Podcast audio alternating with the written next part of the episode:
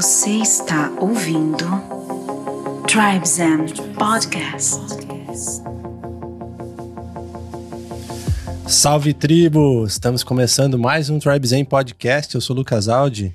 E eu sou a Solires Longo e sejam todos bem-vindos a mais esse portal para a expansão da consciência. Hoje temos um belo de um portal aqui. O tema é leis biológicas, um tema que estamos apaixonados depois que presenciamos uma aula incrível, né? Um, um workshop maravilhoso e, e do profissional que a gente vai revelar agora. Fala aí, Sol, quem é É o Rafael Livramento. Seja muito bem-vindo Obrigado. ao nosso podcast. Muito feliz de estar aqui. A gente está muito feliz também. O Rafael é terapeuta, professor e mentor de terapeutas em leis biológicas. E a gente está super animado para saber mais sobre esse tema. Nossa, Rafa, incrível mesmo. Gratidão pela oportunidade de a gente participar ali do seu compartilhar, do seu servir, porque abriu muito a nossa mente. Foi maravilhoso. Verdade.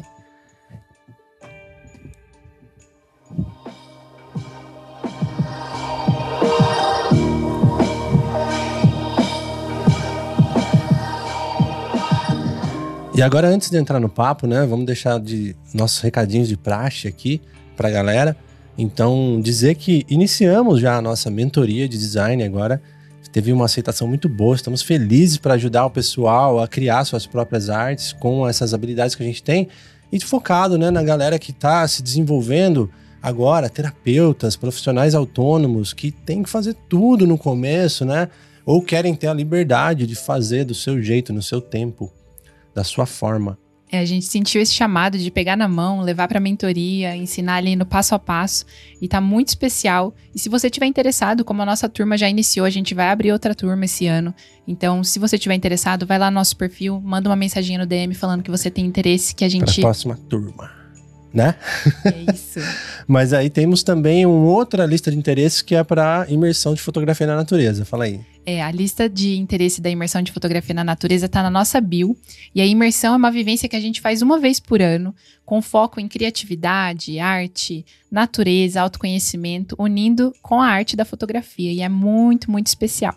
Legal. E aí, ó, dá um salve para os nossos parceiros da Caruna Kombucha. É, Maravilhoso. Estamos aqui Mais com o uma nosso vez aqui. Caruna na mão. Tintim. Um brinde aqui, Rafa, um brinde. Aí. Hoje, hoje eu tô tomando um de capim santo e maracujá, que é o chante maravilhoso, pra dar aquela calmadinha, né? Tirar um pouco aquele estresse antes, a ansiedade antes de gravar um episódio. Então ajuda muito, né? Aqui eu tenho a Caia, mate, limão e gengibre. E a minha é de jabuticaba e amora. Nossa, Nandi. esse é muito bom, é especial. bom mesmo. Gratidão, galera. E nos nossos, nossos eventos, nossos movimentos, estamos sempre acompanhados dessa maravilha. Se você quer saber mais, entrar no site deles, tem também o nosso cupom ali na bio, né? É o Tribe 15. T-R-I-B-E 15. Cupom no site, fala o site pra galera aí. O site é carunakombucha.com.br. Boa, vamos nessa.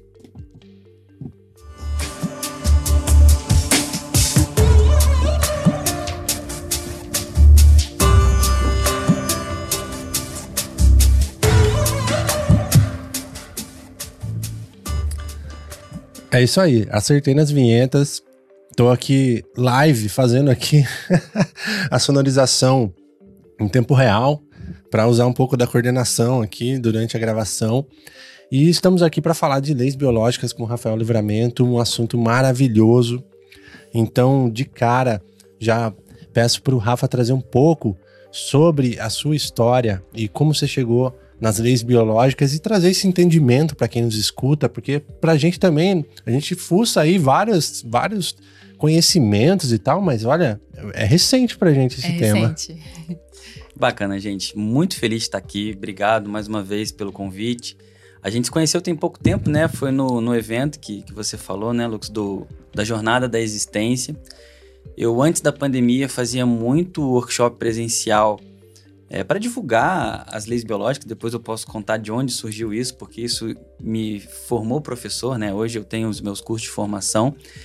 Mas é agradecer a oportunidade de, de levar minha mensagem daquilo que eu acredito não como um trabalho somente, mas como a filosofia de vida. Eu hoje vivo a minha vida a partir desses ensinamentos que as leis biológicas me trouxeram. Então, obrigado por estar aqui. Espero que a galera de casa goste, né, do, que a gente vai conversar aqui. Com certeza, Sim. prato cheio para essa galera curiosa, buscadora, né? É. E como conta um pouco da sua história aí, da sua jornada até esse momento. Bom, vamos lá. Hoje eu sou terapeuta em leis biológicas, muitos conhecem como Nova Medicina Germânica. Eu venho de uma escola que, que é a escola da leitura biológica, os meus professores, né? É, o, o, central é a Nova Medicina Germânica e você tem maneiras diferentes, cada um com o seu tempero ali de, de passar esse conhecimento, né? Então, o que, que acontece? Muitos acham até que eu sou psicólogo, mas eu não sou psicólogo. Eu sou fisioterapeuta de formação, me formei em fisioterapia em 2005. Logo depois da fisioterapia, eu fiz acupuntura e na acupuntura eu comecei a ter a noção de como a nossa mente e o nosso corpo funcionavam em conjunto. Então, comecei a estudar física quântica de uma maneira ainda muito introdutória, mas eu já comecei a perceber ali que as nossas emoções afetavam o nosso corpo. Muitos dos meus pacientes na época eram pessoas que tinham dores nas costas, dores no corpo, sei lá, travava a coluna, enfim. E aí eu, como fisioterapeuta, ia ajudar as pessoas né, na, naquela reabilitação. Mas eu percebia que sempre tinha, não era só aquilo. É claro que para mim ainda era muito rudimentar esse pensamento, mas na verdade eu sabia que tinha alguma coisa a mais ali. Em 2009, eu passei por uma situação pessoal e para mim foi muito desafiador essa situação pessoal. E eu falei assim, cara, eu me perdi do Rafael. Eu preciso. Eu preciso achar uma maneira de entender por que, que eu tô passando isso que eu tô passando. E aí foi muito louco que eu fui estudar astrologia nessa época. Nossa. Né? Eu fui estudar astrologia, era uma coisa que eu já gostava, mas não conhecia. E na astrologia eu comecei a entender como a mente humana funcionava. A astrologia é uma ferramenta fantástica de autoconhecimento para você entender é, é, como que você observa o seu mundo. Uhum. E aí eu lembro que na astrologia eu, eu tenho um, um, um, grande mestre que é o Helder, e, eu chegava na, na sessão com o Helder é, para fazer o curso de astrologia e era como se fosse uma sessão de terapia. Ele falava assim, Rafael, como é que você tá? Como é que passou essa semana? E eu lembro que falar para ele nas aulas como havia sido a minha semana e como eu estava evoluindo no processo, como aquilo me fazia bem. Uau. E eu falo pro Helder hoje, né, que aquilo estava moldando o terapeuta que eu fui me tornando, porque eu comecei, sem querer querendo, igual o Chaves, né, eu, eu comecei a fazer aquilo com os meus pacientes de acupuntura. Eles chegavam, né, a gente geralmente tinha uma sessão por semana, eles chegavam, eu perguntava, como é que passou da sessão passada? Como é que você tá? Sabe aquela questão com a sua família, ou com seu marido, ou com o seu filho que você falou na sessão passada? Como é que foi aquilo? O que, que você uhum. fez em relação àquilo? E eu comecei a ver que quanto mais os pacientes falavam, mais eles melhoravam também. Eles começavam a ter consciência do que estava acontecendo com eles. Uau. Eu falei assim, gente, olha só que incrível, né? É, é lógico que hoje, 10 anos depois, eu olho para trás e vejo isso, mas na época aquilo foi muito intuitivo, assim. E aí eu comecei a entender cada vez mais dessa relação de como nós enxergamos nosso mundo com a forma como nós respondemos ao mundo, como as situações da vida acontecem com a gente. E aí, um tempo depois, eu comecei a estudar a física quântica aplicada à saúde como um todo. E em 2014, eu recebi uma paciente no consultório, que ela sempre foi muito incentivadora do meu trabalho. Ela falou assim: Rafael, eu fiz uma sessão lá no Rio de uma técnica que eu acho que você vai gostar. Se chama microfisioterapia. E aí, na hora que ela falou, assim, a minha cabeça deu uma balançada, assim, sabe? Tipo, como se eu tivesse uma reação corporal a partir daquilo. E eu não sabia nem o que que era. E eu falei, cara, eu tenho que fazer isso aí. Mesmo não sabendo o que que era. E o que que envolve a microfisioterapia? É você buscar, através de toques no seu corpo, memórias que você traz. E toda vez que você revive essas memórias, aquele sintoma vem como um alerta de uma memória traumática que você tem. De forma bem resumida, é isso. Parece o Tantra até, né? O, resultado que o Tantra traz de evocar essas memórias através do, do toque, das massagens. Não só o Tantra, mas várias outras Sim. técnicas hoje elas têm essa, essa prerrogativa. Uhum. Porque no nosso corpo, por exemplo, a gente foi acostumado a entender que existe um, um, arquivo, uma caixinha dentro do cérebro que você puxa assim e tem a memória. Na verdade, a memória ela é como uma nuvem, tipo um iCloud da vida, entendeu? A nossa memória ela está no nosso campo morfogenético. O campo morfogenético é como se fosse o nosso currículo sutil. Né? Então, o campo morfogenético são as informações que a gente traz, não só da nossa vida biográfica, né? Uhum. Nossa vida, tipo, concepção, gestação, nascimento, e isso é a vida biográfica, como na nossa ancestralidade. Então, as informações que os nossos ancestrais viveram, elas ficam armazenadas nesse campo morfogenético da nossa família e a gente acessa isso né, a qualquer momento, dependendo do que a gente está vivendo. Uhum. Né? Então, é, é, ali, e aí quando eu fui fazer a microfisioterapia, lá eu conheci as leis biológicas. E aí eu lembro direitinho que no, em março de 2016 eu estava sentado na cadeira, o professor começou a falar e eu falei assim, cara, é isso que eu vim estudar. Parece que toda a minha jornada de vida inteira era para eu estar sentado aqui hoje para ouvir isso, porque aquilo fez muita coerência dentro do que eu acreditava e dentro daquilo que eu buscava. Porque eu, eu, eu falo para os meus alunos, né? A gente não se torna terapeuta aleatoriamente. A gente se torna terapeuta porque a gente já sofreu demais na nossa história e a gente busca entender o motivo que está por trás dessas dificuldades que a gente enfrenta. Então, eu falo, né, que as leis biológicas para mim, elas são uma filosofia de vida hoje, porque toda a minha vida, todas as minhas decisões, tudo que acontece, eu tento, né, eu tento não, eu busco o que que a vida quer me ensinar com isso que eu estou vivendo. E toda vez que eu me faço essa pergunta, eu aprendo alguma coisa. E quando eu aprendo alguma coisa, eu evoluo um pouco mais, que é para mim o grande segredo da vida né? A minha professora fala que a gente está aqui para fazer experiências. Então, quanto mais experiências a gente faz, mais a gente ganha recursos e esses recursos vão ajudar a gente cada vez mais a lidar com as situações da vida, sabe? Então, é, foi, de forma bem resumida, foi a forma como eu cheguei nas leis biológicas, foi muito por uma questão profissional, mas também por essa busca pessoal de entender quem eu era, como eu funcionava, por que, que eu vivia o que eu vivia, por que as coisas aconteciam de determinadas maneiras, de determinadas formas, né? E hoje, eu, e hoje eu tenho certeza absoluta, nada na vida acontece de forma aleatória. É. Tudo isso tem um significado para que a gente aprenda algo e evolua. Genial. Se não aprender, repete, né? Se não aprender, repete. E a repetição, as pessoas veem muito como um castigo, né? Na verdade, a repetição é um presente. A gente repete exatamente para que a gente tenha a percepção da repetição, cara, por que, que isso aqui está acontecendo de novo? E se está acontecendo de novo é porque eu preciso de uma nova resposta, né? Reagir de uma forma diferente da que eu conheço, para que eu consiga, digamos assim, ninguém depois que passou para a sétima série volta para a sexta série. Então, quando você aprende, você evolui, pelo menos dentro daquela temática. Uau! Ótima analogia, né? E aí, para a galera entender bem, então, leis biológicas, nova medicina germânica, traz um contexto assim, se fosse para você falar, do que se trata isso? Beleza. A nova medicina germânica, e ela começou chamada assim porque ela foi sistematizada por um médico alemão, que é o Dr. Hammer, e no final dos anos 70, o Dr. Hammer, ele começou a desenvolver esse estudo porque ele desenvolveu um câncer testicular. Só que o que, que aconteceu? Ele era oncologista e ele tinha 30 e poucos anos, não sei exatamente quantos anos ele tinha, mas ele tinha, ele ele estava numa idade que não era um fator de risco, ele não tinha dentro da literatura médica fator de risco nenhum. Só que ele desenvolveu esse câncer testicular. E o que, que ele começou a, a perceber, né? Um tempo antes de, do desenvolvimento do câncer, ele perdeu um filho assassinado. Então, o filho dele sofreu um, uma, uma bala perdida ali, ficou um tempo no hospital e veio a falecer. E depois desse falecimento do filho, que foi muito difícil para ele, evidentemente, ele desenvolveu esse câncer testicular. Ele falou assim, cara, mas olha que estranho, né? Porque eu não tenho fator de risco nenhum, então o que, que explica o meu corpo estar tá reagindo dessa forma? E qual foi a analogia? Eu tô, tô trazendo um olhar de observador, né? Eu não sei exatamente uhum. o que ele pensou, mas ele deve ter pensado assim, cara, o que, que o testículo faz? Produz espermatozoide. E o espermatozoide Sim. produz o quê? Produz o filho, ele, ele, ele gera a procriação. Uhum. Então, será que esse câncer testicular não pode ter a ver uma, ser uma reação do meu corpo frente àquela perda que ele teve na, na família, né?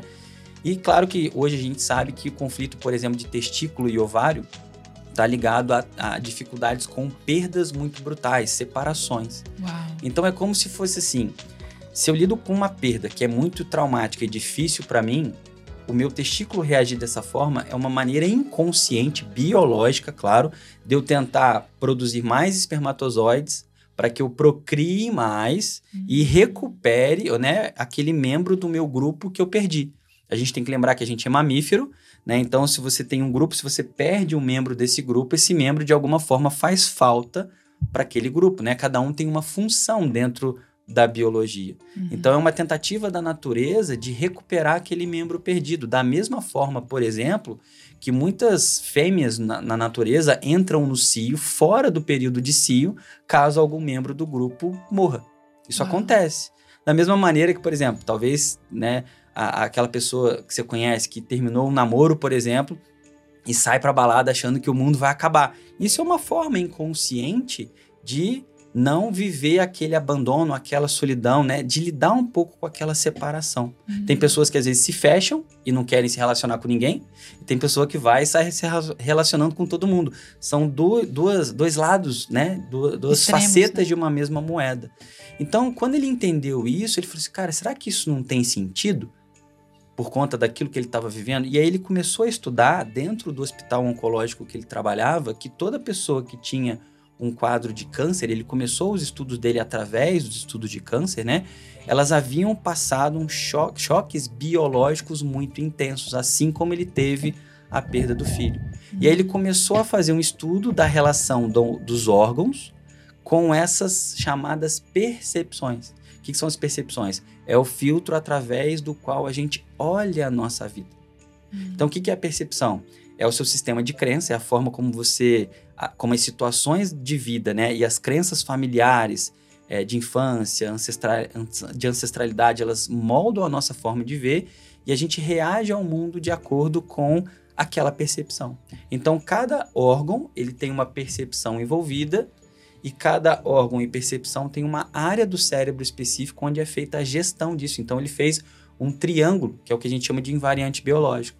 Então, por exemplo, ele começou a ver através das tomografias que toda pessoa que tinha uma área X impactada numa tomografia tinha um sintoma num órgão específico e aquelas pessoas tinham vivenciado um trauma com aquela especificidade de conflito. E aí ele começou a sistematizar, levou mais de 10 anos para sistematizar e teve muito resultado, porque é muito precisa essa informação. Uau! Sim. Um levantamento de dados a partir de, desses casos trouxe tanta informação durante esse tempo que ele foi sistematizando. Olha que interessante isso. Uhum. E aí, isso tem a ver, esse estudo inicial, ele tem a ver com causa, efeito, somatização apenas ou tem mais algo envolvido aí de consciência, energético? Na, na verdade, a gente pode analisar isso dessa forma 360, biológica uhum. e também energética, né? Porque, por exemplo, por que, que a gente atrai as situações de vida que a gente atrai? Pois é. Para trazer um conteúdo da consciência do qual eu preciso dar uma resposta diferente. Eu costumo falar para os alunos, né? O nosso trabalho de terapeuta é atualizar o software do paciente. Boa. Por exemplo, a gente não muda o passado. O passado ele está lá. A gente muda a percepção desse passado. Hum. Às vezes, vou, vou exemplificar. Às vezes o paciente vai no consultório e fala assim: Rafael, minha mãe não gosta de mim. Ela sempre preferiu meu irmão. Tudo ela fazia para as outras pessoas, não fazia para mim. No fundo, o que aquela pessoa fala é que a minha mãe não me olha, não me vê, não me reconhece, por exemplo. Uhum. E aí você vai buscar na história, aquela mãe, por exemplo, estava tendo uma dificuldade muito grande na gestação dessa pessoa e pelo medo da separação ela não conseguia se vincular àquela criança. Uhum. E aí como que a pessoa vive? Minha mãe não gosta de mim, minha mãe não me olha. Então quando você fala assim, olha, você já parou para pensar que a sua mãe podia estar tá vivendo tal coisa? E essa tal coisa que a sua mãe estava vivendo fez com que ela não se vinculasse com você. Então são duas formas diferentes de ver a mesma situação, e é claro que isso vai ter um impacto diferente em cada pessoa. E quando você consegue ajudar a pessoa a olhar para isso e corrigir a percepção, aquela relação ela pode se modificar. Sim, é uma ressignificação. É uma né? ressignificação. E as nossas, aquilo que a gente chama de doença, de patologia, nada mais é do que uma expressão de uma percepção que precisa ser modificada. Só que aquilo está no seu inconsciente. Muitas vezes você não se dá conta de que, por exemplo, uma alergia de pele que você tem, tá? Qual é a função da nossa pele? Ter contato. Uhum. Contato para o mamífero, para nossa é, para nossa memória filogenética é uma noção de proteção, de segurança. Sim. Então, às vezes, aquela alergia de pele que você tem, ela não é uma disfunção do seu corpo ela está mostrando os conflitos de separação que você traz da sua história e que você precisa olhar para aquilo e ressignificar, resolver aquilo. E aí eu falo, quando você melhora do seu sintoma, você não melhora só dos seus sintomas. Você não fica, eu tenho sintoma e depois eu fico assintomático. Porque se você, para melhorar do sintoma, precisa mudar a sua percepção, quando você modifica a percepção, a sua vida melhora como um todo. Hum, eu fiquei na cabeça assim, né? Até durante a sua aula, né? Eu fiquei pensando qual é o linear, né? Qual que é essa linha fina onde você traz essa investigação, né? Tem todo um estudo e imagino que quem esteja iniciando a conhecer essa nova medicina germânica tem aí um embasamento dessas leis, desse triângulo, desse de todo esse contexto. Mas aí qual que é o linear entre esse estudo e algo que você começa a imaginar que seja? Porque eu imagino que são tantas as possibilidades e, e variáveis e coisas relativas, por exemplo, como você falou, de uma doença de pele. De repente, uma pessoa tá lá, ela tá utilizando, ela trabalha utilizando a mão e toda hora ela usa um equipamento errado e aquilo começa a machucar, tal. E ela vai começar a buscar informações aleatórias e cara, começa a investigar isso. Até onde você vai dentro do sintoma, no estudo dele, ou até onde a gente investiga. Peraí, peraí, será que é algo que eu tô fazendo aqui que eu só preciso remover e mudar esse, esse jogo? Como entendi, que é? Entendi o que você quis dizer. toda, toda decisão que o cérebro toma, ela é para garantir a sobrevivência. Tá? Ponto. Então, é, você não usa óculos à toa, você não deixa a sua barba é, desse jeito à toa, uhum. você não escolhe a sua profissão de forma aleatória, né? P posso contar só aquela Pode. brincadeira que a gente fez, por exemplo, o nome da Sol, Solíris, né? E a Sol é fotógrafa. Íris é o quê? É a íris dos olhos, uhum. né? Que é, é, é, a contração, a dilatação da íris que permite a entrada de, de, de luz para ser é, interpretada pela retina, por exemplo. E é o, o que uma câmera fotográfica faz. Exato. Né? Então, o, o que eu quero dizer é que os conteúdos que a gente vive na nossa história e que a gente herda da nossa ancestralidade moldam essa percepção, beleza? E a partir desse, desse repertório que a gente tem, a gente começa a atrair situações de vida hum. que têm uma ressonância com esse repertório. Então, por exemplo, as pessoas que trabalham de forma manual, de alguma maneira, têm algo na história delas que faz com que elas escolham isso inconscientemente. E aquela, né, às vezes ela aquele problema, né, por exemplo, uma lesão por esforço repetitivo, ela é uma fragilidade que ela tem em relação ao repertório que fez com que aquele sintoma aparecesse, mas que também ela escolhesse aquela profissão que fizesse com que a mão dela fosse mais utilizada. Quantas vezes a gente faz o mesmo exercício, digamos assim, às vezes até na academia, só que naquela semana você está passando por uma situação X na sua vida e naquela semana você trava a coluna. Por que, que foi aquela semana e não duas semanas atrás, quando você fazia hum. o mesmo exercício? Então vamos ficar com a imagem do triângulo, tá? Podia até ter trazido, eu, às vezes eu gosto de trazer os desenhos, podia ter trazido, né? Mas vamos ficar com a imagem do triângulo. Então, um aqui está a percepção, que é, que é esse repertório de informação. O outro está o órgão. Então, essa fragilidade física né, que a gente tem no órgão, ela também tem relação com a percepção. Hum. Então, se algo altera na percepção, que é alguma história de vida da pessoa, ou um ciclo que ela está passando na vida dela, ou uma repetição que ela está vivendo, isso pode gerar, por exemplo, uma fragilidade no órgão que vai se expressar a partir de um sintoma que, dentro das leis biológicas, permite a gente chegar a que percepção aqui que precisa ser modificada. Uau. Sabe? É, é uma coisa que os pacientes, os alunos mais se impressionam quando a gente fala de leis biológicas, é a precisão. Então, o paciente hoje chega para mim em 10 minutos, a partir do que ele fala, eu sei onde eu vou buscar as informações da história dele. Por quê? Porque o sintoma dele já está me dizendo. O comportamento dele já está me dizendo. Uhum. A roupa que ele está vestindo já está me dizendo. Quando eu olho as suas Nossa. tatuagens, por exemplo, já na minha cabeça já vem coisas. E eu, eu, não fico o tempo todo analisando, não. É só para a galera de casa entender. Que legal.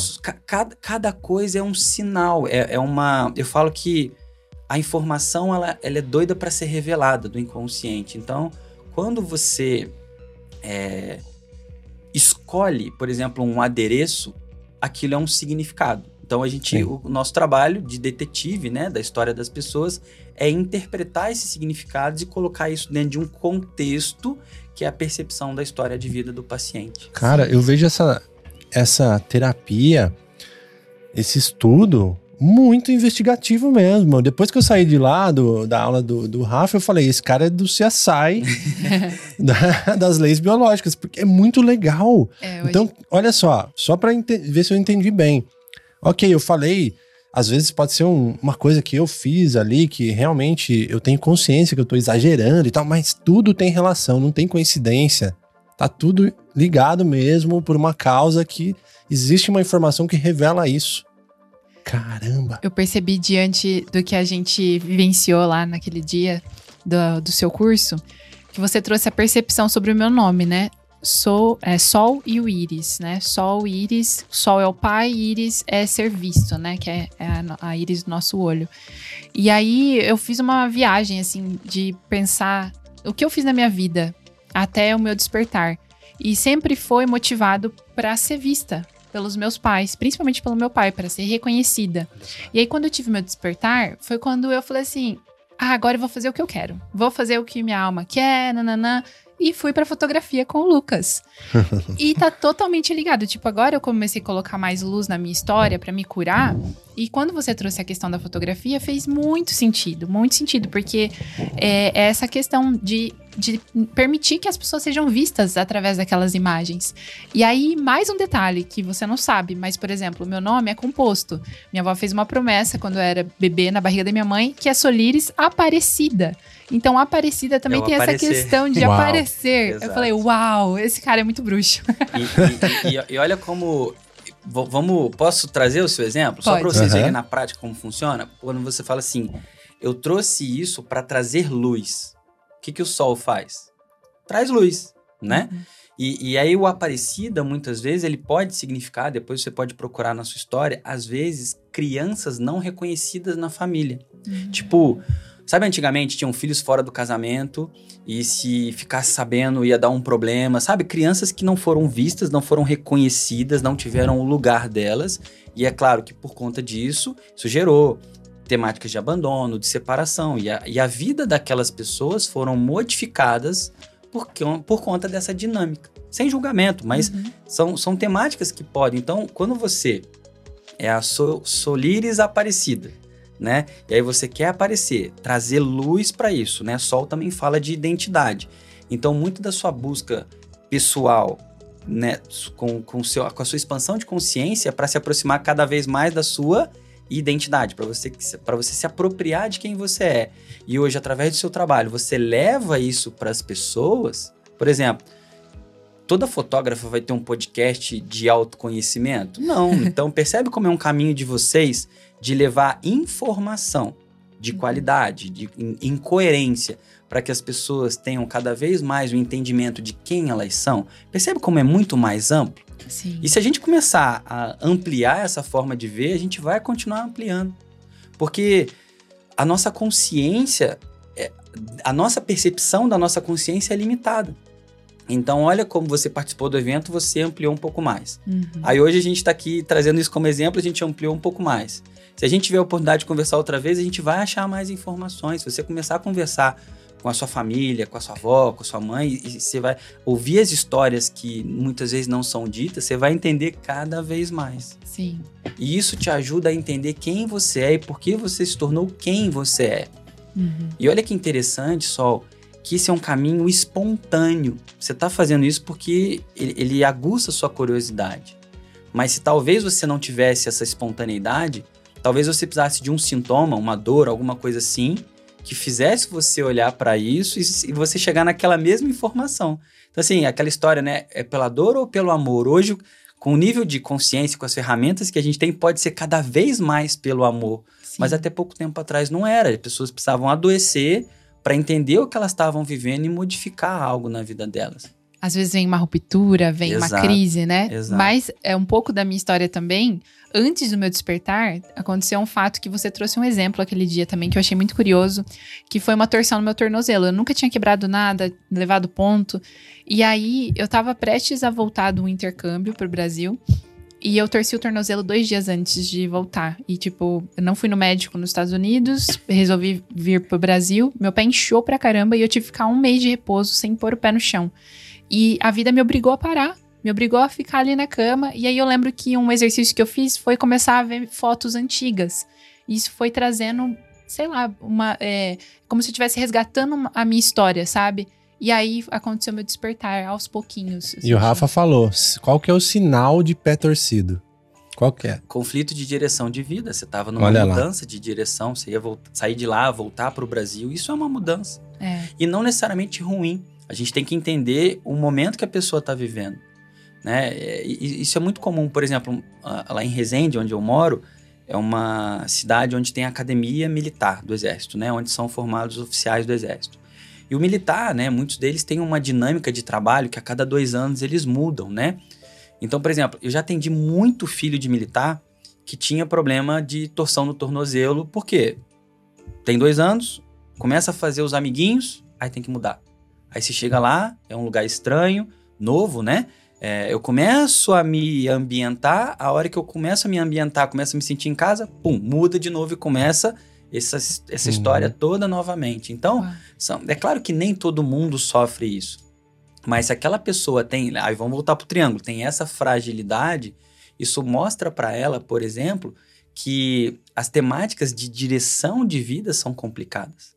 E aí, às vezes, você vai olhar na ancestralidade dela, são pessoas que têm histórias de ancestrais que precisaram, sei lá, sair da Europa, mudança, porque tinha uma guerra, porque precisavam fugir, porque estavam sendo perseguidas, etc, etc. Uhum. Aí, Você vai repetindo, né? Exatamente. Aí no futuro, por exemplo, essa, ela- essa pessoa escolhe uma profissão, ela vai ser coach. O que, que o coaching faz? Ele não direciona, né? Dentro né, da- das ferramentas de coach, ele pode, ó, faz isso ou faz aquilo. Vai para lá, vai para cá. Geralmente, quem busca um processo de coach é uma pessoa que está perdida em uma direção, ela não sabe o que, que ela faz. E a pessoa, para se tornar coach e ajudar a orientar a direção das pessoas, ela também, primeiro, ela precisa se orientar. Hum. É muito comum, por exemplo, o coach não saber que nicho ele vai trabalhar. Tra- Eu quero esse aqui, mas eu também quero esse aqui, mas eu também gosto desse. e ele não consegue se decidir muitas vezes. É só para vocês terem um exemplo de como esse fio ele, ele acontece. Porque no fundo, no fundo, tudo é uma percepção só. E essa percepção ela se manifesta através de um sintoma, através de um hábito de vida, através da escolha da profissão, através dos sintomas que ela apresenta. Né? Você falou do CSI, cara, eu sou Uhum. apaixonado por CSI. Imaginei. Eu sou apaixonado por histórias de espião, essa coisa de, sei lá, de CIA, de não sei o quê. Eu sou apaixonado dessas coisas que ficam na, na- no, no- submundo ali, sabe? Do que, não é, do, do que não é visto claramente. Então, muito do meu trabalho, por exemplo, é entender a percepção do paciente, não só a partir do que ele me fala, mas a partir do que ele não me fala né? Que tá implícito ali. Por exemplo, vamos supor que o Lucas vá no consultório, ele vai falar de um problema, mas ele nunca vai falar, ah, não, Rafael, eu tenho esse problema porque eu uso essa pulseira. Só que quando eu olho essa pulseira, eu já sei alguma coisa que eu posso perguntar para ele. Por exemplo, quando a gente fala de punho, né? é, a gente fala de bater os punhos na mesa. Né? Muitas vezes você pode ter tido dificuldade na sua vida de ter afirmado a sua posição, de ter se posicionado. Não, isso eu aceito, isso eu não aceito. Então, a- a- a- você é levado a usar algo que expressa a informação que você traz na sua percepção. Aí eu volto pro triângulo, né? Uhum. E onde aquilo tá com algum significado. Não sei se faz sentido para você ou não. Sabe? Uhum. Dificuldade de se colocar, de falar não, de botar limites muitas vezes. Então, é, é- é, o paciente ele dá sinais pra gente o tempo inteiro. Então a gente pega esses sinais que aparentemente são soltos, né? Ah, eu só tô escolhendo a roupa. Só que a roupa que a pessoa escolhe, ela tem relação com aquilo que ela vai trabalhar na consulta naquele dia, entende? Então a gente aprende a, a interpretar tudo isso. Muito legal. E eu É um quero até universo. aproveitar que eu tava falando com o Rafa antes aqui da entrevista, teve um livro que me ligou bastante a, a percepção em relação a isso, que foi o livro que chama Doença como Caminho. É um livro fininho, vermelhinho assim, e que ele fala dos motivos que a gente somatiza as coisas no corpo, né? As respostas, né? A informação que aquilo tá trazendo de presente para você, de alguma forma colocar a luz e fazer o que tem que ser feito, né? E aí, quando eu li esse livro, era uma época que eu tinha muita dor de garganta. Foi há muitos anos atrás. E eu tinha garganta inflamada, garganta inflamada e tal. E aí nesse livro ele traz primeiro um contexto um pouco mais sutil, um conhecimento de yin yang, de energias e tal, é bem legal. E depois é manualzinho mesmo, ó. Garganta, pode ser isso, faça essas perguntas, tal, tal, tal. Que não é exatamente ah, o estudo da medicina nova medicina germânica, mas tem a ver com isso. E aí, o que eu aprendi com isso, né? Aí o Rafa pode trazer um outro, outro olhar até mais interessante. Mas eu percebi que eu estava numa fase que eu estava infeliz no trabalho, no onde eu estava, família, relacionamento, várias coisas. E aí lá nesse livro falava que a garganta, o que acontece quando inflama a garganta? Ela impede a passagem, ela, ela incha, ela cria muco. Então ela fecha, ou seja, impedindo que eu me expresse. É uma estagnação da sua expressão, da sua comunicação. E o muco vem justamente para limpar e expurgar isso de alguma forma, né? Fazer esse ciclo acontecer de novo. Ele fecha e aí fala: caramba, comecei a olhar para isso. E depois que eu comecei a trabalhar esses temas, eu nunca mais tive esse problema com a garganta. O que, que tem a ver, na sua, na sua visão, essa questão da garganta? Tem, tem tudo a ver com o que você falou. Né? É claro que dentro das leis biológicas tem uma outra especificidade, uhum. sabe? É, geralmente a inflamação ela vem quando você consegue, enfim, botar aquilo para fora. Ah, enfim. E, e botar aquilo para fora pode ser desde uma coisa que, sei lá, uma, imagina que alguém fez algo com você, se engoliu aquilo, putz, cara, não acredito que aquela pessoa fez aquilo comigo, você fica remoendo aquilo por um tempo, depois, ó, vem cá, vamos conversar, não tô aguentando aqui, tá, tá, tá entalado, aí você vai lá e fala. Né? Ou às vezes você botar um projeto para fora. Sabe, imagina que você tinha o seu trabalho, aí você tinha uma, uma projeção de crescer naquela empresa, você tinha a promessa do seu chefe, e aí de repente seu chefe vai e bota uma outra pessoa. Aí você fica, você vive aquilo como um choque. Você não esperava aquilo. E aí você fala assim: quer saber, cara, eu vou chutar o balde, vou montar o meu negócio. E agora que você monta o seu negócio, é a resolução daquela oportunidade que você não teve, mas que a partir daquilo você criou um novo projeto. Então é quando você bota esse algo para fora de alguma forma. Então tem uma temática literal, né? Por exemplo, às vezes, ah, eu não consigo engolir isso. Né? Temáticas de esôfago, por exemplo, né? Pessoas que têm problemas de esôfago, é uma temática, cara, aquilo que eu vivi eu não consigo engolir. Hum. Ou, por exemplo, aí a gente chega no estômago. Ah, aquilo que eu vivo eu não consigo digerir. Né? E o paciente, ele fala isso pra gente. Né? Por exemplo, é muito comum um paciente chegar e falar assim, Rafael, é, sei lá, eu vivi aquela situação e parece que o mundo caiu, o mundo desabou. Isso é o que a gente chama dentro das leis biológicas de desabamento da existência. A pessoa que fala isso, ela vive uma situação traumática tão difícil para ela que ela é como se ela se isolasse do mundo ali. Ela estivesse sozinha para lidar com aquilo. Então já sei exatamente o que eu vou trabalhar com ela quando ela me fala isso. E é o que eu falo, o paciente, ele, o cérebro do paciente escolhe as palavras que ele fala na consulta, igual a Sol falou assim: "Ah, eu botei aquilo para iluminar". Ela, Uau. né, para ela só, ela só tá expressando ali o, o, movimento dela, mas o iluminar é exatamente o que o sol faz. Né? Quando você tem ali uma câmera, você não busca uma iluminação, Sim. né? Uma melhor senão não sai imagem. Senão não sai imagem. Escrever exatamente. com a luz. E, exatamente. É. Então, o cérebro do paciente ele escolhe essas palavras. E aí o que a gente faz é a leitura da percepção a partir do sintoma ou do comportamento. Legal. Ô, Rafa, uma pergunta. É, as leis biológicas são mais, é mais de uma, né? São cinco são leis. Cinco. Você pode falar um pouquinho de cada uma? Posso. A primeira lei, ela fala exatamente do trauma, que é o choque biológico. Então, o que é o choque biológico? É aquilo que a gente vive e que, dentro da nossa percepção, compromete a nossa sobrevivência. Hum. Tá? A segunda lei é o que a gente chama de lei bifásica. É como o nosso corpo, a partir do sistema nervoso autônomo, vai reagir. Então, por exemplo, você vive Cê, cê, vamos voltar no exemplo da empresa. Você acha que você vai crescer ali na empresa, aí você fala assim, pô, vamos trocar de apartamento? Aí você pega um apartamento maior, pega um financiamento maior, aí você não só não é promovido, mas como você é demitido. Tipo, e agora? Como é que eu vou pagar meu apartamento? Uhum. Aí você entra naquilo que a gente chama de fase ativa. A fase ativa é o estresse em si, é o seu estado de alerta. Como é que eu vou resolver isso aqui? Como é que eu vou sair dessa situação de perigo? Uhum. E isso pode ser real, né? Você pode perder o emprego, cara, eu não tenho como me sustentar, ou pode ser algo que você traz de memória que o seu cérebro vive como real. Cara, às vezes você tem, sei lá, 3 milhões no banco e você não vai passar dificuldade, mas fala assim: nossa, mas eu tô sem emprego, como é que eu vou fazer? Uhum. Entende? Só que pro corpo é a mesma coisa.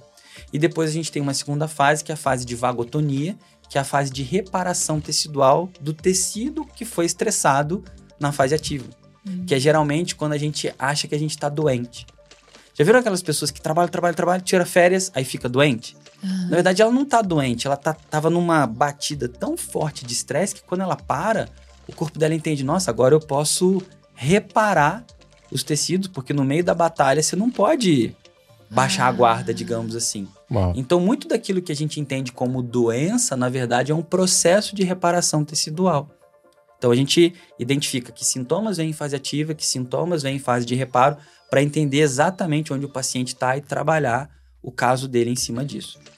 A terceira lei é como os tecidos corporais reagem a essas duas leis, Uhum. tá? Então, é, proliferação celular, necrose, paralisia, né? Então, tudo isso tem um estudo. Cada tecido, a- as leis biológicas se baseiam muito também em embriologia, então, cada tecido embrionário tem uma forma é, bem específica de reagir às informações. E na quarta lei, a gente tem os micro-organismos envolvidos nisso, né? Como que os- as bactérias, fungos, vírus, qual é o papel deles dentro desse dessa função biológica. E a quinta lei é exatamente o sentido biológico de cada patologia. né? Então, por que, que o nosso corpo reage daquela forma? Qual é o sentido biológico? Qual é a vantagem? Né? Eu dou muito esse exemplo, né? Qual é uma vantagem biológica de uma mulher que chega no consultório falando que não consegue engravidar? Né? Se tudo para o cérebro é uma noção de sobrevivência, não engravidar não é um problema. Para o cérebro é uma solução. Vamos supor que na história dessa pessoa as mulheres morriam no parto. Hum. As crianças morriam logo que nasciam. Ou histórias de aborto. Então, não engravidar, nesse caso, não é um problema, é uma solução para que ela não engravide e não, morra no, não morra no parto também. Hum. Então, o que a gente faz é mudar a percepção, e aí, quando muda a percepção, ela pode engravidar sem problema, por exemplo. Sim. A gente tava conversando aqui em casa com a galera, né? E o Carlos, que mora com a gente, Carlos Queiruga, que ele é um psicólogo também. E aí ele pegou, ele falou assim pra mim esses dias, ó, uma questão muito interessante pra gente aplicar sempre. Não pergunte por quê, mas para que isso tá acontecendo com a gente. Então tem tudo a ver com isso que o, que o Rafa tá trazendo, porque olha que legal, nem sempre esse estudo ele vai pra resolver, mas pra entender o, o para que ele, né? Até o que isso tá querendo dizer e de repente o que isso tá me trazendo de vantagem, benefício. Exatamente. Que legal. Eu chamo isso de função biológica. Todos nós temos uma função biológica para desenvolver na nossa vida e no nosso clã. Por exemplo, quando a Sol começa a iluminar o caminho dela, expandindo a consciência, né, para entender cada vez mais quem ela é, ela se apodera da identidade dela. E quando ela se apodera da identidade dela, ela cumpre mais a função que ela tem que desempenhar, mas ao mesmo tempo, ela traz recursos que o clã dela não tinham, a- não, não tinha há tempos atrás, que fizeram com que, por exemplo, supostamente, aquela criança não fosse vista, não fosse Uhum. reconhecida. Sim. Entende? Então, as situações de vida que a gente vive hoje, elas têm o objetivo de fazer com que a gente crie recursos, tá? Que nada mais é do que dar uma resposta eficaz para a nossa evolução e a evolução da nossa, da nossa família, do nosso clã, porque lá atrás os nossos pais, os nossos ancestrais, os nossos avós, eles não conseguiram dar. Então a função biológica é você entender por que, que você atrai a vida que você atrai, o que, que você precisa aprender com isso que você atrai, quais, quais são as melhores respostas que você dá para isso, e quando você dá melhores respostas para isso, aquilo se torna um comportamento adquirido pelo grupo. Uhum. Sabe? Por exemplo, talvez alguns familiares de vocês não entendam muito o que vocês estudam ou não aprofundam naquilo que vocês estudam, mas pelo movimento de vocês, talvez vocês tenham notado que algo na família melhorou. Sim, total. É mais ou menos Muito, isso, muito. entendeu? É como se no movimento que você faz de, de busca pessoal, aquilo se torna disponível para os outros elementos daquele grupo, via campo morfogenético. Nossa. Mesmo que elas não. Tipo assim, elas nunca leram o livro que vocês leram, elas nunca participaram do seminário que vocês participaram, mas é como se algo mudasse, entendeu? é extremamente comum no consultório, o paciente ele vai, ele, ele fala, né, da, da, da- do problema dele, a gente trabalha e depois ele volta, Rafael, minha mãe tá diferente, meu marido tá diferente, parece que meu chefe tá mais gente boa. Mas na verdade a percepção daquela pessoa mudou, ela já enxerga aquela pessoa de uma forma diferente, e porque ela mudou, aquela pessoa também, mesmo sem perceber, ela, ela pode, não é, não é uma regra, mas ela pode mudar também a forma como ela responde. Uhum. Então isso vai isso vai ganhando uma amplitude muito grande, entendeu? E, e- e quanto mais você cumpre a sua função biológica, mais o todo evolui. Mais o todo evolui. Quando nos curamos, curamos também toda a nossa ancestralidade, né? Exatamente. E é o que acontece muito no- na constelação sistêmica, né? Uhum. E até em trabalhos com plantas de poder. Eu, Exatamente. eu já fiz uma constelação dentro de uma viagem astral com a ayahuasca, Uhum. que foi que eu comecei a pegar entes da minha família e tal, pegar na mão e falar: Isso termina agora, vamos trazer luz aqui. Pegava na mão do outro, no outro, no outro.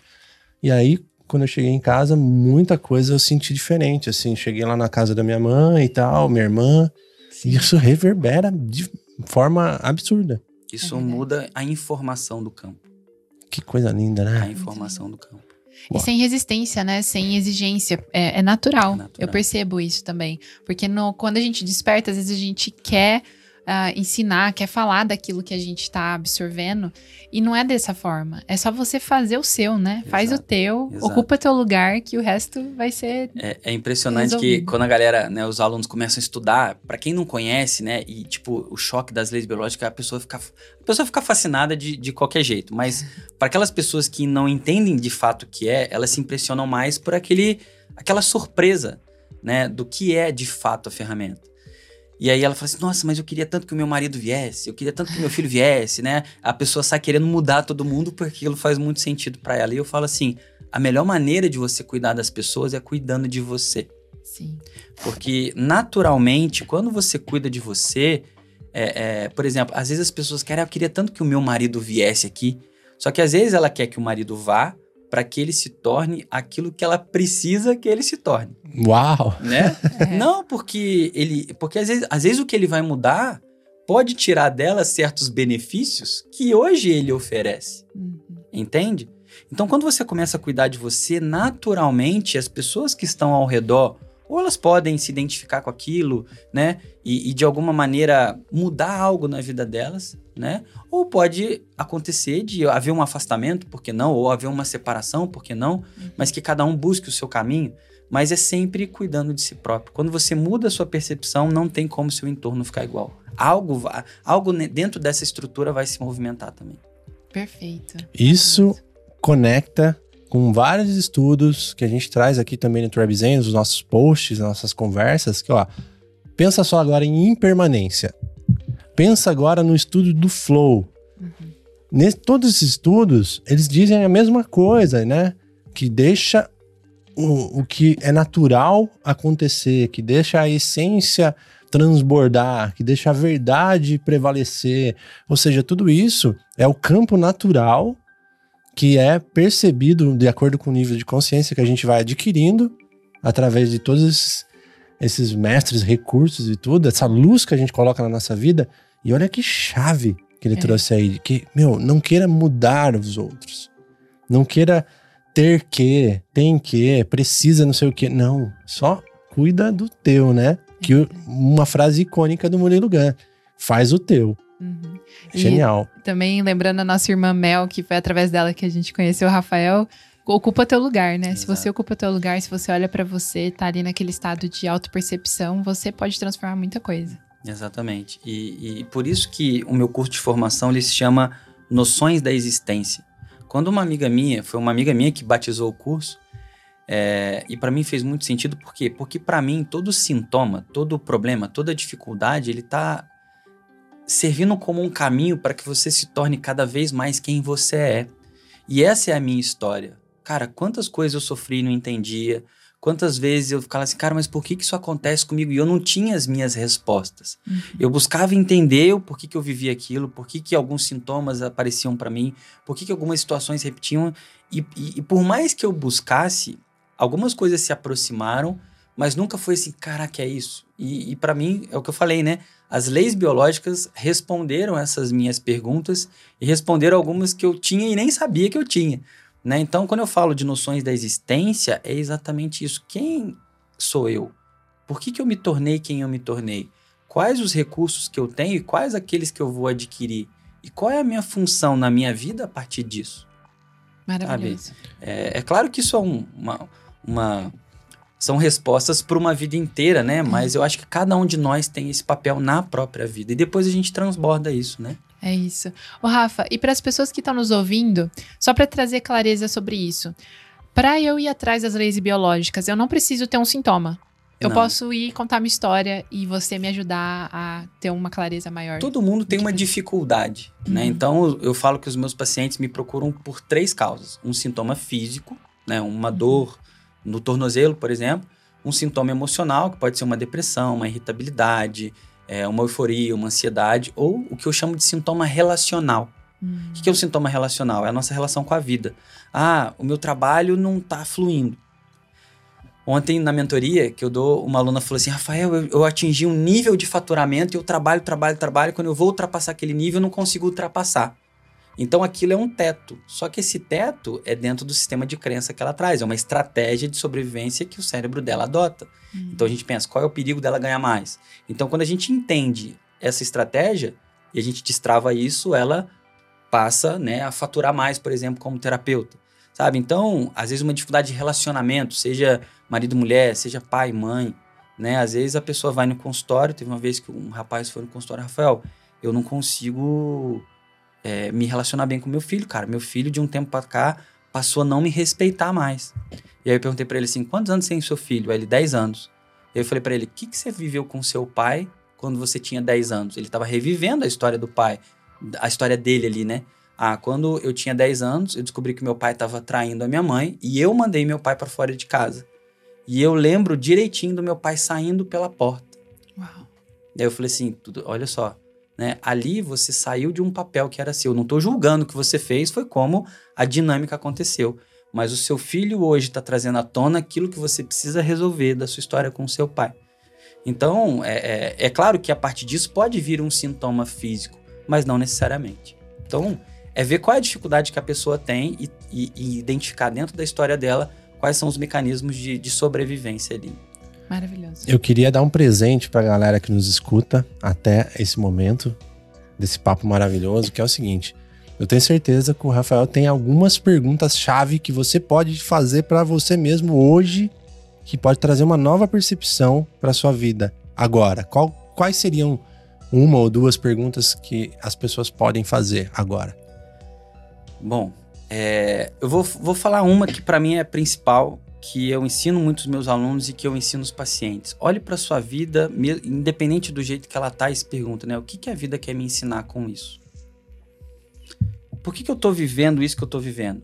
Por que, que eu me tornei quem eu me tornei? E é claro que nem sempre a pessoa vai ter as respostas, mas quando ela começa a perguntar, a vida vai trazendo sinais. Mesmo que seja, nossa, apareceu o Rafael aqui na minha timeline, quem sabe marcar uma, uma consulta ou um outro terapeuta, sabe? Mas de alguma maneira, a vida vai trazer a, as ferramentas que a pessoa precisa para que ela busque a informação daquilo que ela não entendeu. Sabe? O sintoma, ele não é uma disfunção corporal. Aquilo que acontece de ruim ou de difícil na sua vida não é um castigo de Deus. Isso não existe, sabe? É a lei de causa e efeito. Então, as suas atitudes, mesmo que inconsciente para você, elas te trazem uma consequência. E quando você olha para essa consequência e fala assim, cara, o que, que eu preciso aprender com esse sintoma que eu estou vivendo? Com essa, por que, que meu corpo está reagindo dessa forma? Por que, que a minha escolha me trouxe para esse lugar, mesmo que não seja o lugar que eu queria estar, né? É porque muitas vezes a gente escolhe e chega num lugar que a gente não queria que aquela escolha levasse, entende? Agora, o que, que a vida quer me ensinar com isso? Tudo tem um significado, tudo tem um aprendizado. É como se a gente precisasse da chave certa para abrir a porta certa, né? Não tem uma chave que abre mais ou menos uma porta, ou ela abre ou ela não abre.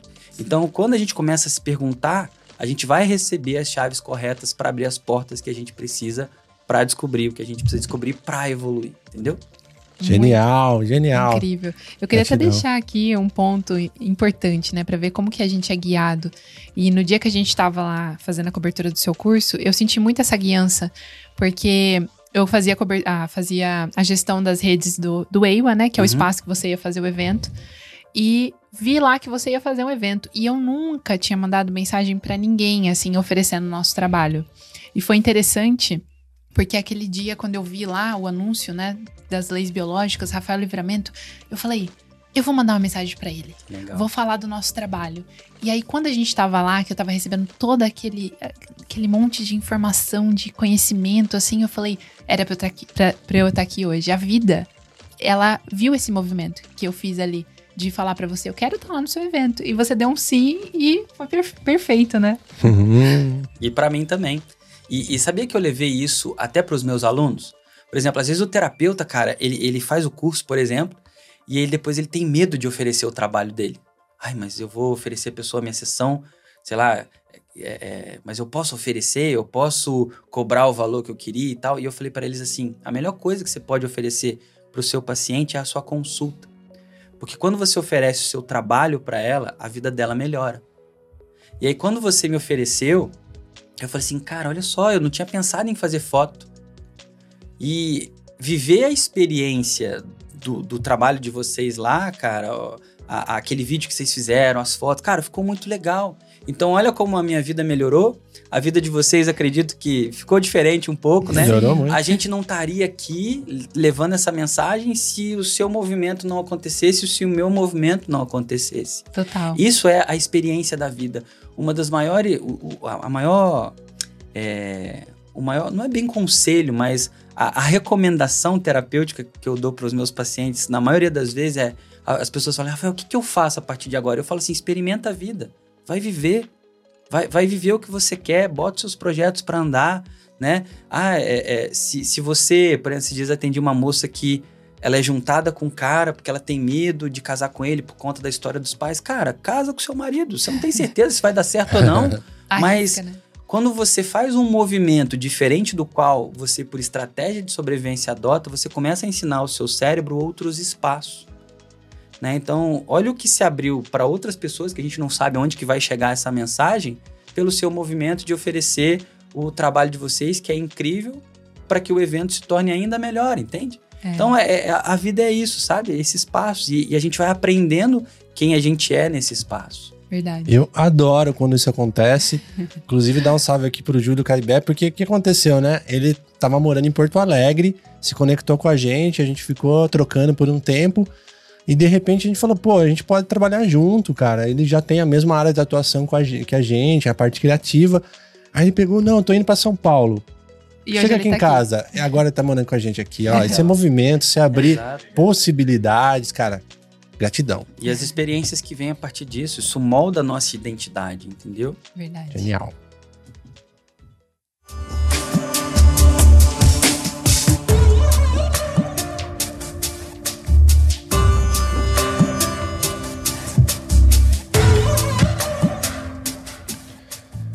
E agora, pra gente fechar esse papo maravilhoso, a gente pode dar uma diquinha a cada um. A gente já deixou várias nesse, nesse episódio, né? Tá quentíssimo.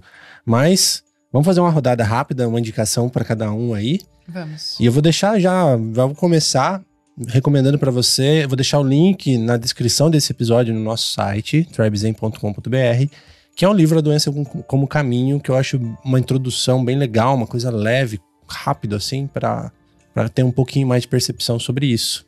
Legal. Eu vou deixar uma série documental que tem na Netflix, que também me trouxe muita expansão, assim, que é a Rio. Ah, eu não sei como é o nome em português, você sabe? Não sei também. Eu sei que é Rio. É H-E-E. H-E. Como que é? H-E-A-L, o Rio, A-L, de cura. isso, isso. Ok. É isso mesmo. Deu um branco aqui. Mas é uma série documental muito boa, que traz muita clareza também sobre diversas terapias e sobre esses sintomas, né, que surgem e como a gente olha pra eles. É muito bom. Genial. Tem uma dica pra deixar final pra galera? Eu tenho dois livros e do mesmo autor. Um se chama Biologia da Crença, né? Que é Boa. uma forma de você entender que o meio molda a sua percepção. E o outro livro se chama Evolução Espontânea.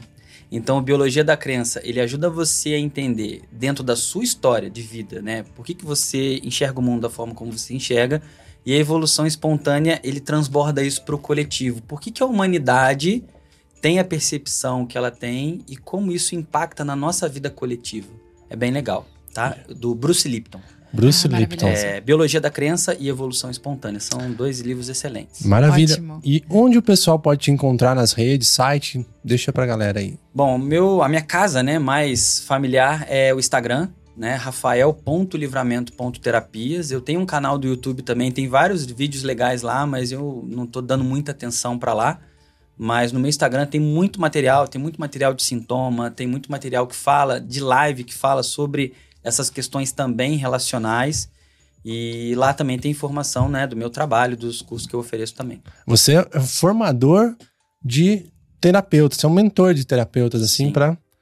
Eu, eu- o meu trabalho hoje é formar terapeuta em leis biológicas, digamos Olha assim, do aí. início ao fim. Maravilhoso. Que se, se bem que não tem fim, né? É. É, é a evolução dele. Então eu ajudo a pessoa desde o momento que ela começa a estudar as leis biológicas e depois que ela se forma, como aumentar o alcance do trabalho dela.